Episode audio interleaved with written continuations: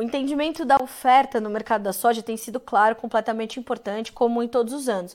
No entanto, o entendimento do comportamento da demanda e como o Brasil está ou não conseguindo atender essa demanda, por diversos fatores, é o que a gente vai tratar nesse boletim, entender como estão os compradores, como o Brasil está conseguindo entregar toda essa soja que tem colhido, e para isso, para nos ajudar nessa análise, Eduardo Vanin, analista do Complexo Soja da Agriinvest Commodities, conosco nesta manhã de terça-feira. Vanin, bom dia, seja bem-vindo, é sempre um prazer ter você com a gente. Bom dia, Carla, bom dia a todos. Tudo bem? Tudo bem contigo estava vendo aqui, ó, duas coisas. Uma, já os prêmios aí, uh, as primeiras indicações do dia caindo. De novo. da soja. E acabou de sair aí mais vendas de milho lá dos Estados Unidos para a China. Semana passada foi uma loucura total, mas ou 2 milhões de toneladas pelo menos vendidas dos, dos americanos para os chineses. O que, que eles estão querendo com tanto milho dos Estados Unidos, Vanim? Bom, é que agora não tem, Brasil não é mais vendedor, a Argentina tá cara, a Ucrânia tá nesse vai não vai, e mas está tá equivalente mais ou menos ao, ao preço dos Estados Unidos posto China, só que com toda a complicação logística. Então realmente a, o milho americano é a única opção para quem quer comprar milho da janela é, abril, maio, junho, julho, aí já tem o Brasil, mas nesses três meses agora é só os Estados Unidos mesmo. Tá. Agora, é, o que, que é, eles estão numa demanda normal de milho, os chineses, ou eles estão comprando mais por algum motivo? Não, na verdade está pior. Tanto é que hoje, de na madrugada deles, na nossa, o, o milho futuro lá na bolsa de Dalian caiu 2,3%. É, uma, é a maior queda diária desde julho. Caramba. E com volume. E aí o que os chineses lá estão falando é que a demanda não é tão grande assim. Você tem a indústria de milho na China que está perdendo muito dinheiro, indústria do amido, é importante, 80, 80 85 milhões de demanda por ano. E, então é um mix disso tudo. Um chinês até foi meio brabo comigo. Ele falou: Olha, eu não sei da onde que tiraram que o consumo na China seria maior é, pós uh, o, o, o zero Covid. Uhum. Bom, isso é o que eu ouvi hoje. Sim. Agora, Vanin, como é que você está fazendo a sua, a sua leitura, que sempre é muito completa, muito ampla, desse, desse consumo chinês? É claro que a gente vai falar é, sobre soja, sobre milho, mas é, o entendimento desse momento é, do maior comprador de commodities do mundo é um momento favorável para a China, é, de realmente de recomposição, de retomada, ou é um momento de extrema cautela para entender efetivamente para onde eles vão? Que leitura você tem feito agora? Qual que é o retrato desse momento da demanda chinesa? Bom, eu, eu estou surpreso com a queda do farelo na China. Realmente isso está muito forte. Já caiu, perdeu um terço do valor de, de outubro para cá. A soja caiu nesse período? Caiu, só que muito menos. A soja custo e frete China caiu aí os seus é, de janeiro para cá, início do ano para cá, caiu aí mais ou menos os seus 30 dólares por tonelada, posto lá. É, na combinação da queda do prêmio aqui no Brasil e na combinação do, da Bolsa de Chicago. A Bolsa de Chicago ficou, tá, tá, tá muito igual o, do início do ano para cá. Uh, agora, o farelo lá de janeiro para cá tem uma queda de 85 dólares. Então, se tem uma soja que ficou 30 dólares mais barata, tem um farelo que caiu 85 dólares. E aí a margem na China pipocou. Uhum. Uh, tá muito ruim nesse momento. Vendas de farelo muito ruim. Tem outros farelos no mercado chinês. Tem a lisina. Nossa, a lisina tá muito barata. Era ah. aquela história lá do final de 2021. Sim. Que nós tivemos a falta de lisina. E aí a lisina é um substituto barato ao, ao farelo. Não tinha, aí a demanda acabou puxando o farelo naquele momento. Mas agora está sobrando. Então você tem uma sucessão de coisas no mercado chinês que não, não está ajudando em nada nesse momento. O que, que justifica essa, esse, esse consumo menor e essas vendas menores de farelo, Vanin, nesse momento? Olha, é, primeiro e o mais importante é a margem do sinocultor. Uhum. Ela, ela caiu demais. Então tivemos, tivemos uma perna de baixa lá em fevereiro, março do ano passado, que foi exatamente naquele momento do lockdown em Xangai. Depois houve uma perna de alta, cinco meses depois, seis meses depois, lá em agosto. Aí foi muito bom. Agosto, setembro, outubro, novembro. Foi uma maravilha. Demanda deles por farelo foi muito boa. E aí eles saíram comprar soja. Foi muito bom. Certo. É, acabou sustentando Chicago, etc, etc. É, agora temos uma nova perna de baixa. Fevereiro foi a mínima. Uhum. Margem negativa de novo. Então esse é o, é o principal motivo. Margem do suinocultor não está boa. E há um processo de consolidação que a gente tem que entender na China, do setor de suino, é, da suinocultura, que o setor lá é muito fragmentado, bem diferente do Ocidente. Você tem aqui, vai lá, três grandes empresas que dominam o mercado. É, Estados Unidos da mesma forma. Certo. Uh, na China não, você tem os três maiores, eles representam somente 14% do mercado, 14. O resto são empresas menores e daí você vai ter produtores muito menores, de 500 matrizes, 50 matrizes. Aí há um processo de consolidação que está acontecendo e esse processo ele está sendo pela dor. O que, que é? Margem negativa. Essas empresas as grandes estão tentando criar formas, eficiência, aqueles mega prédios que a gente vê no YouTube, uh, eh, para diminuir o custo por quilo então eles querem chegar a um custo de produção abaixo de 15 yuan por quilo. Tá. Hoje o preço de venda lá é 15. Quer dizer, o mais eficiente de todos está no break-even. O resto da turma está tudo perdendo dinheiro. Isso é por conta de uma, de uma contenção também do, do consumo por, por proteínas ou é, é, uma recuperação dos plantéis? E agora a gente vê de novo a peste suína africana assombrando lá de novo, né? Os, os suinocultores chineses. O, como é que você é, é, como é que isso se construiu? Esse momento é, de margens ruins, de queda é, nas margens dos suinocultores, se construiu na China, Vanim? Olha, esse, esse, essa margem ruim, ela se dá porque a capacidade de produção tem aumentado. É só uhum. você pegar o número de matrizes. Sim. Ele já supera o nível lá de 2017, que foi antes da peste suína africana. Portanto, a capacidade de produção na China é, é grande. O ano passado eles abateram 700 milhões de animais. Volta aqueles níveis lá de trás.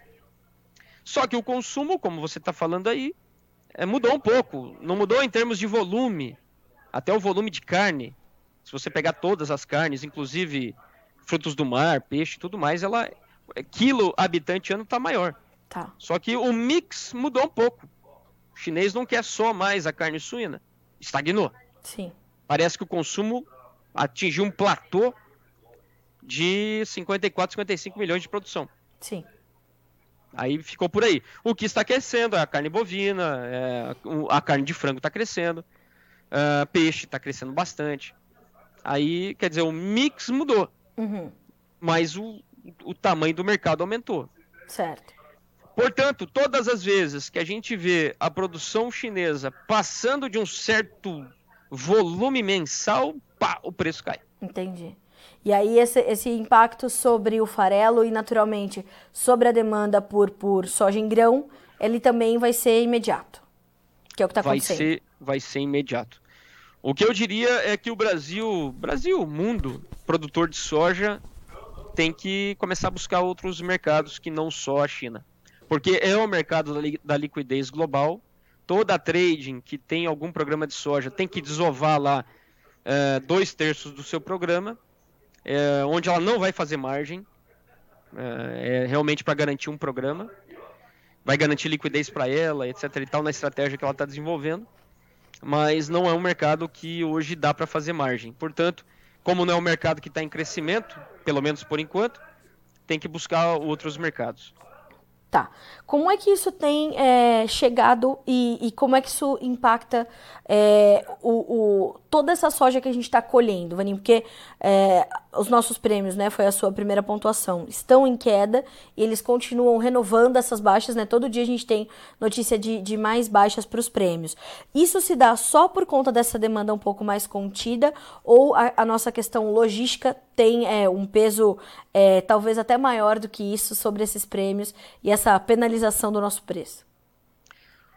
Olha, eu queria colocar aqui uma coisa. É...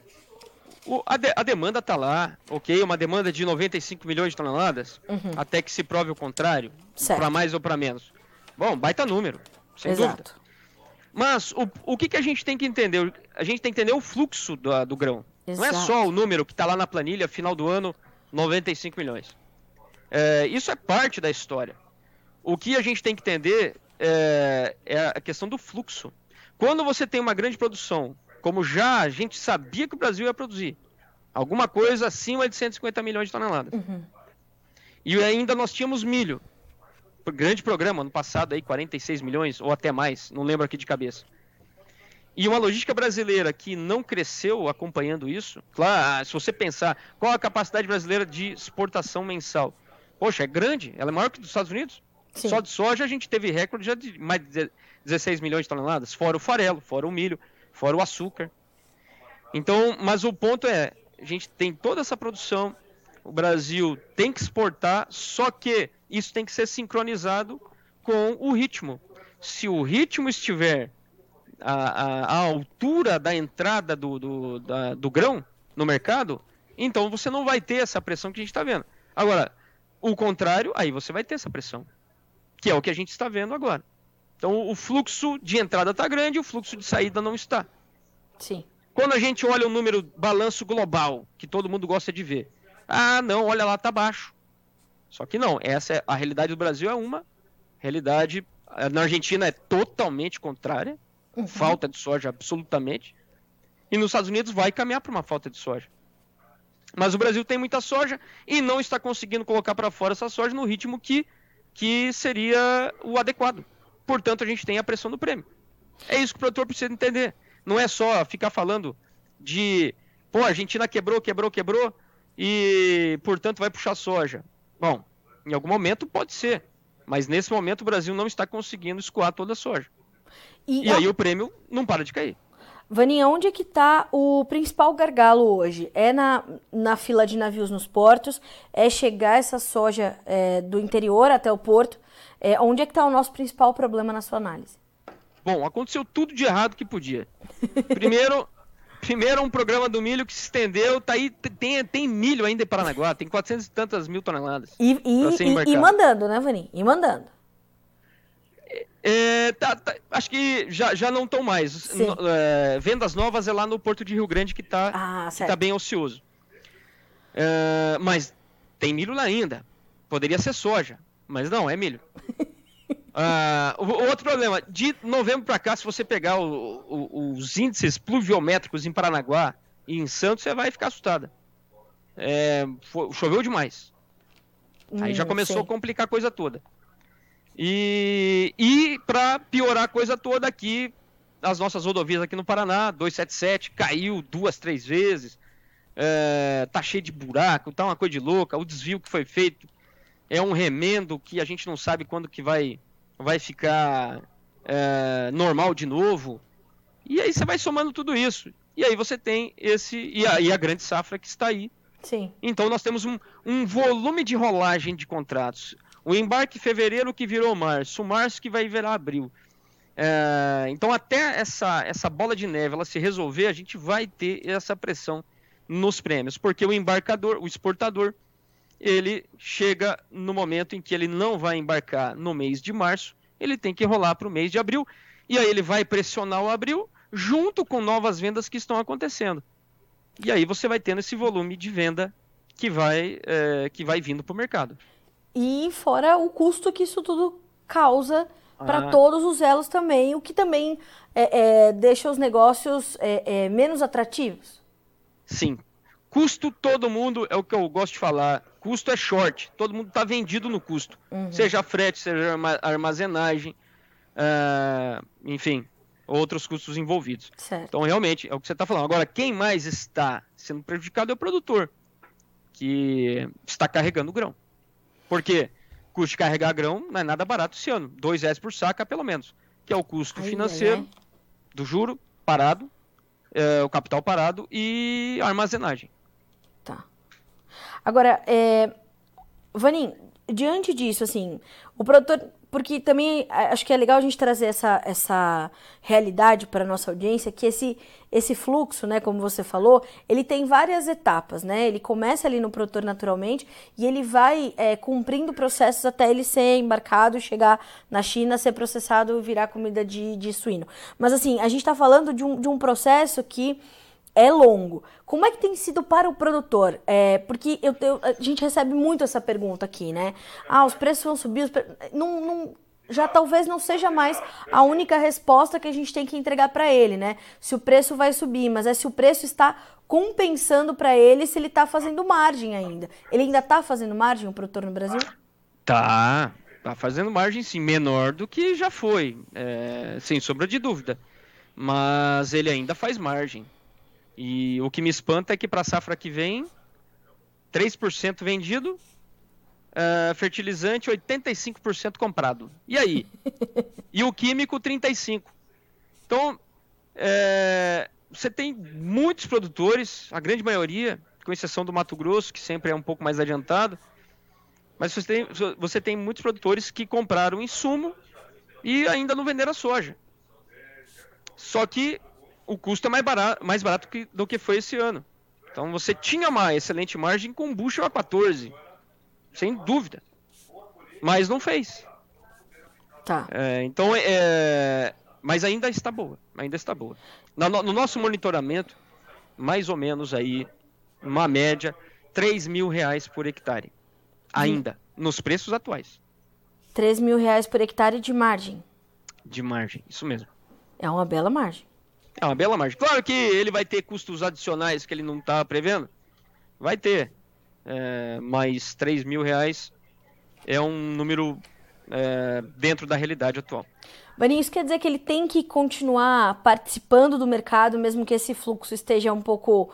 É, né, que a gente ainda, ainda veja alguns, alguns problemas para esse fluxo fluir esse fluxo fluir, não, esse fluxo caminhar, sei lá. Normalmente a gente. É, isso quer dizer que o produtor não pode se abster de participar do mercado, que não quer dizer é, efetivamente vender toda a soja dele, mas é, ir fazendo estratégias de comercialização?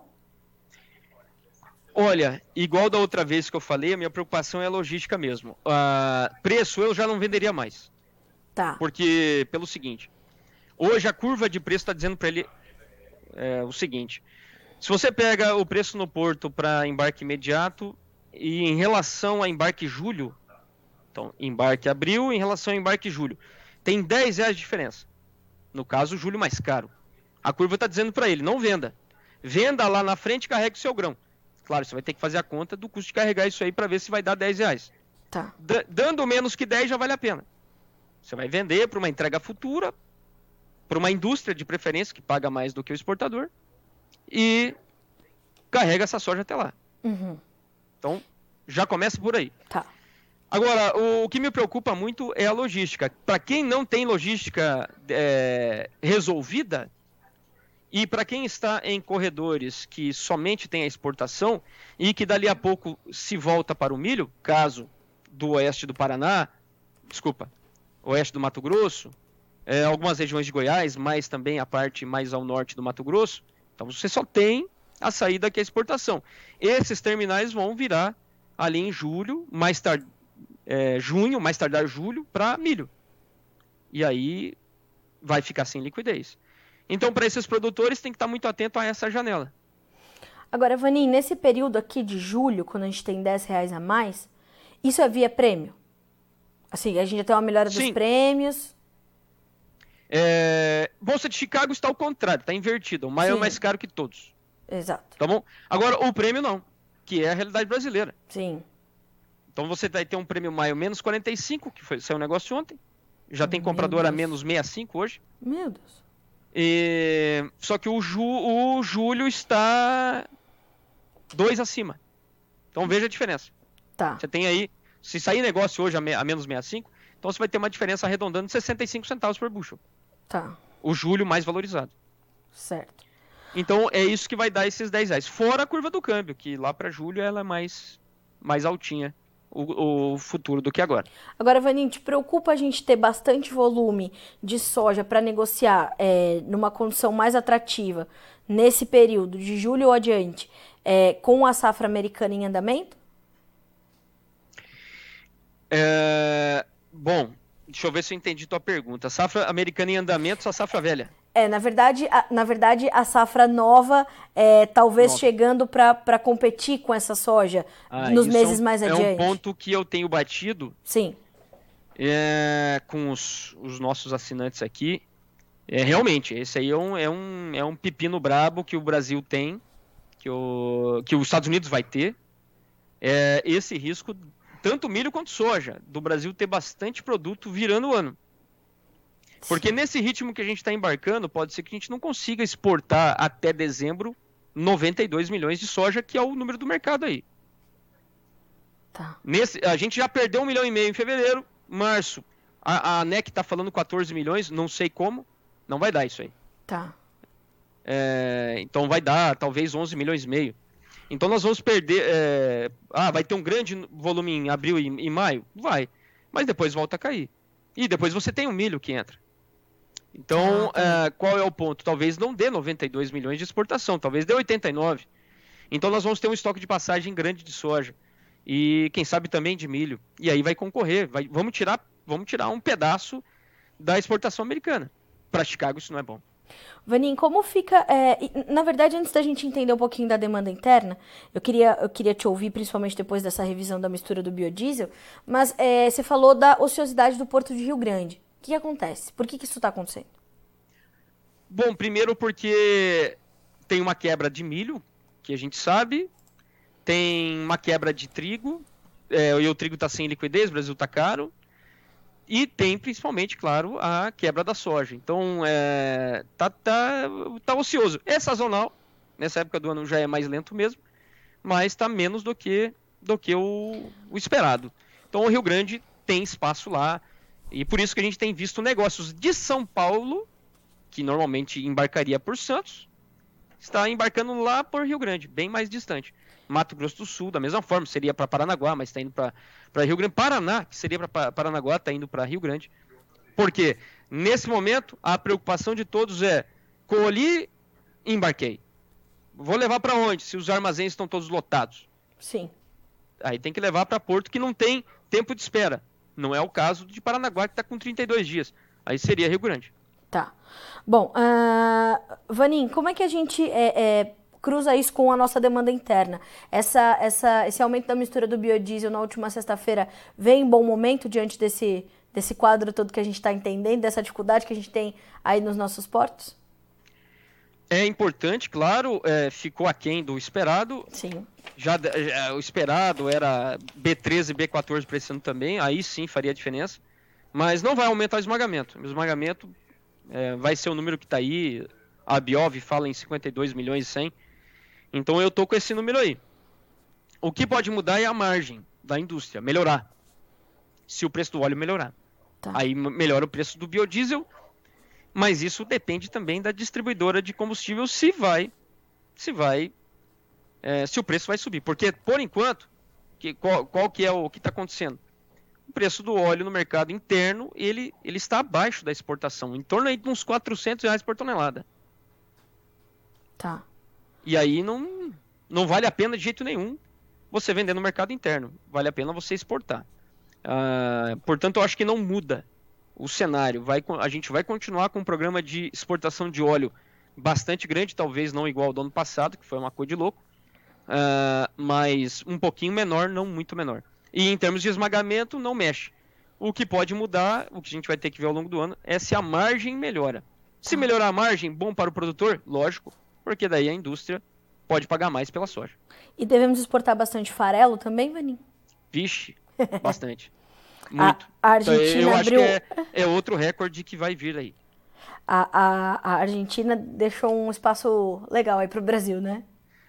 Ah, eu diria que, olha, não, não vai bater, mas vai chegar perto. Pela, assim, vai ser uma coisa histórica. Brasil exportar quase o mesmo volume de farelo da Argentina. Certo. Não é porque o Brasil, claro, o Brasil cresceu, mas é porque a Argentina vai ser muito menos. Até porque a Argentina vai ter que comprar nossa soja para processar, Vani? É, esse aí é, é, é, é, o, é a única forma da Argentina resolver a falta de soja lá, é comprando toda a soja do Paraguai. toda a soja do MS, claro, aí você esbarra na logística, barcaça, uh, mas o que der vai ter que ir. E dando conta também aqui dos portos brasileiros, uh, não digo Santos, Paranaguá, grandes portos, mas portos do norte, onde tem navios menores. Aí a Argentina vai estar se servindo ao longo de todo o ano. Tá. É muito mais barato do que parar tudo e lidar com um sindicato argentino que é brabo pra caramba. Eles estão eles nervosos por lá, hein, Eduardo Vanin? Já falaram que vão pra frente da Casa Rosada e é. E, então, porque um a capacidade ociosa tá violentíssima. É, a capacidade deles por mês é 5 milhões e 200 quase. E em janeiro é, esmagou em 900. Então faz a conta Meu aí. Deus. Vai dar quase 70% de capacidade ociosa. Fevereiro deve ter sido pior. Meu pai, mano. E a gente tava, tava ouvindo aqui de um outro analista que de fato é mais é muito mais rentável importar essa soja, agregar valor, né, processar, agregar valor e mandar embora do que ficar ali com a sua capacidade uh, uh, ociosa crescente e deixando o, os hermanos nervosos, né? Sim, mas vai esbarrar na logística. Uh, hum, apesar da, da, da, da lógica toda mostrar isso, nós vamos ter um problema de logística que a Argentina não foi feita para importar soja Uh, então você tem toda uma logística interna que tem que ser que é cara, transbordo, transbordo. E então nós vamos ver um. Uh, esse vai ser um, vai ser um problema. Tá certo. Bom, Vaninha, a gente vai continuar acompanhando, vai continuar tentando entender todo, todos esses elos, né? Obrigada mais uma vez por estar conosco aqui no, no Notícias Agrícolas. É sempre um prazer ter você e as suas análises. Ah, po posso fazer um jabá? É isso, já ia. Pô, ia esquecer do meu jabá? Não, já tô aqui chamando. que veio, veio é, coisa é. boa, é... a, nova, a novidade. Isso mesmo, a novidade Manda. aí é um M. Uh, uh, só para rapidinho. Claro. O Agriinvest, ela, né, essa parte educacional sempre esteve no, no, no nosso sangue, já desde 2005, sempre trazendo é, essa, a, a, comercialização como tema. E depois a gente foi evoluindo. Hoje a gente tem um treinamento de nove meses, uma plataforma de ensino, é, como é que falam? EAD. E, e agora a gente vem com um MBA, que é uma demanda do mercado também, é ter uma um título, uma pós-graduação nessa área da comercialização. Não tem nada igual no Brasil. Tem, claro, tem MBAs que falam do agronegócio, mas muito mais na parte da gestão. Uh, e agora a gente vem com um MBA focadão, focadaço na comercialização. Todos convidados. E tem uma parceria importante ali com a FIEP, FIEP? FIEP, isso, Federação das Indústrias aqui do Paraná. É reconhecimento é... do MEC e tudo mais, né, Vaninho? Tudo, MEC, certinho. O nome do MBA é MBA Grain Merchandising Brasil. Achei. Bem invocado, bem invocado. Achei, achei, achei enjoado. Mas aí pelo, pelo time, né, meu amigo? Pelo é, time. É, vejo, vejo. Senão não, não, não, não faz. Não faz. Não, não faz e o professor que tá aí atrás, ó, ele tá, ele tá achando bom que ele tá inserido nesse Nesse ele, tá, ele tá inscrito, ele não aprendeu ainda. Ele tá. Ele tá Primeiro ele, aluno. Ele vai sentar na frente ali na primeira fila. o aluno da carteirinha 001, João é, Safra. É isso mesmo. Vaninho, obrigada mais uma vez, meu amigo. Um abraço para ti, para todo o time da Agriinvest. Vocês são sempre muito bem-vindos aqui no Notícias Agrícolas para trazer e compartilhar essas informações com a nossa audiência que sai dessas entrevistas mais corajosos, com certeza, para encarar esse mercado. Obrigada.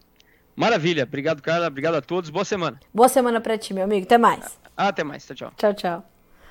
Senhoras e senhores, Eduardo Vanin, informações importantes para a gente entender a demanda. E acho que o, o, resumo que fica né, dessa, dessa, dessa entrevista com o Eduardo Vanin é, é justamente esse. A demanda está lá, a demanda está acontecendo, o fluxo é que precisa ser entendido agora. O fluxo de entrada é grande, o de saída não. A gente tem essa esse entupimento dos portos, 32 dias de espera em Paranaguá, por exemplo, Santos também com dificuldade, ociosidade no Porto de Rio Grande, o que vai puxando ali, né, é, é, volume de, de, de, produto que iria para outros portos, como por exemplo São Paulo embarcando em Santos, ou Mato Grosso do Sul, enfim, é, é embarcando por outros portos, e a gente vê Paranaguá, a gente vê é, a tentativa de levar para Rio Grande, né?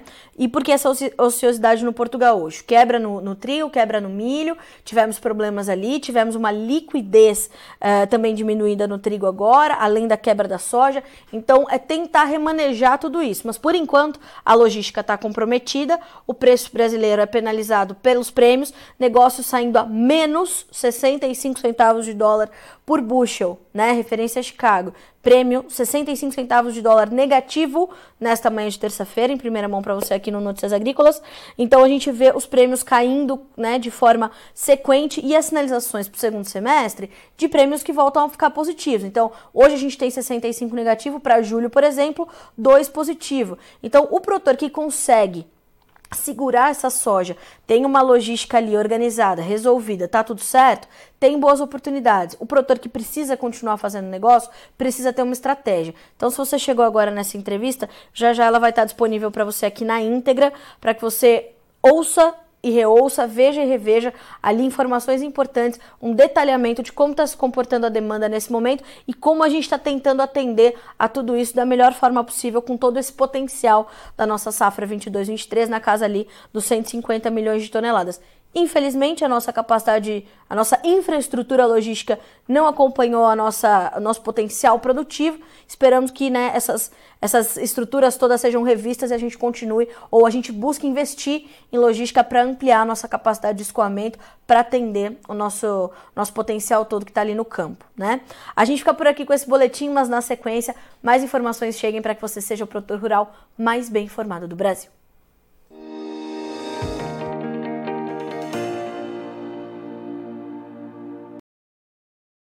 Participe das nossas mídias sociais no Facebook Notícias Agrícolas, no Instagram arroba Notícias Agrícolas e em nosso Twitter arroba Noteagri. E para assistir todos os vídeos, se inscreva no YouTube, na Twitch, no Notícias Agrícolas Oficial.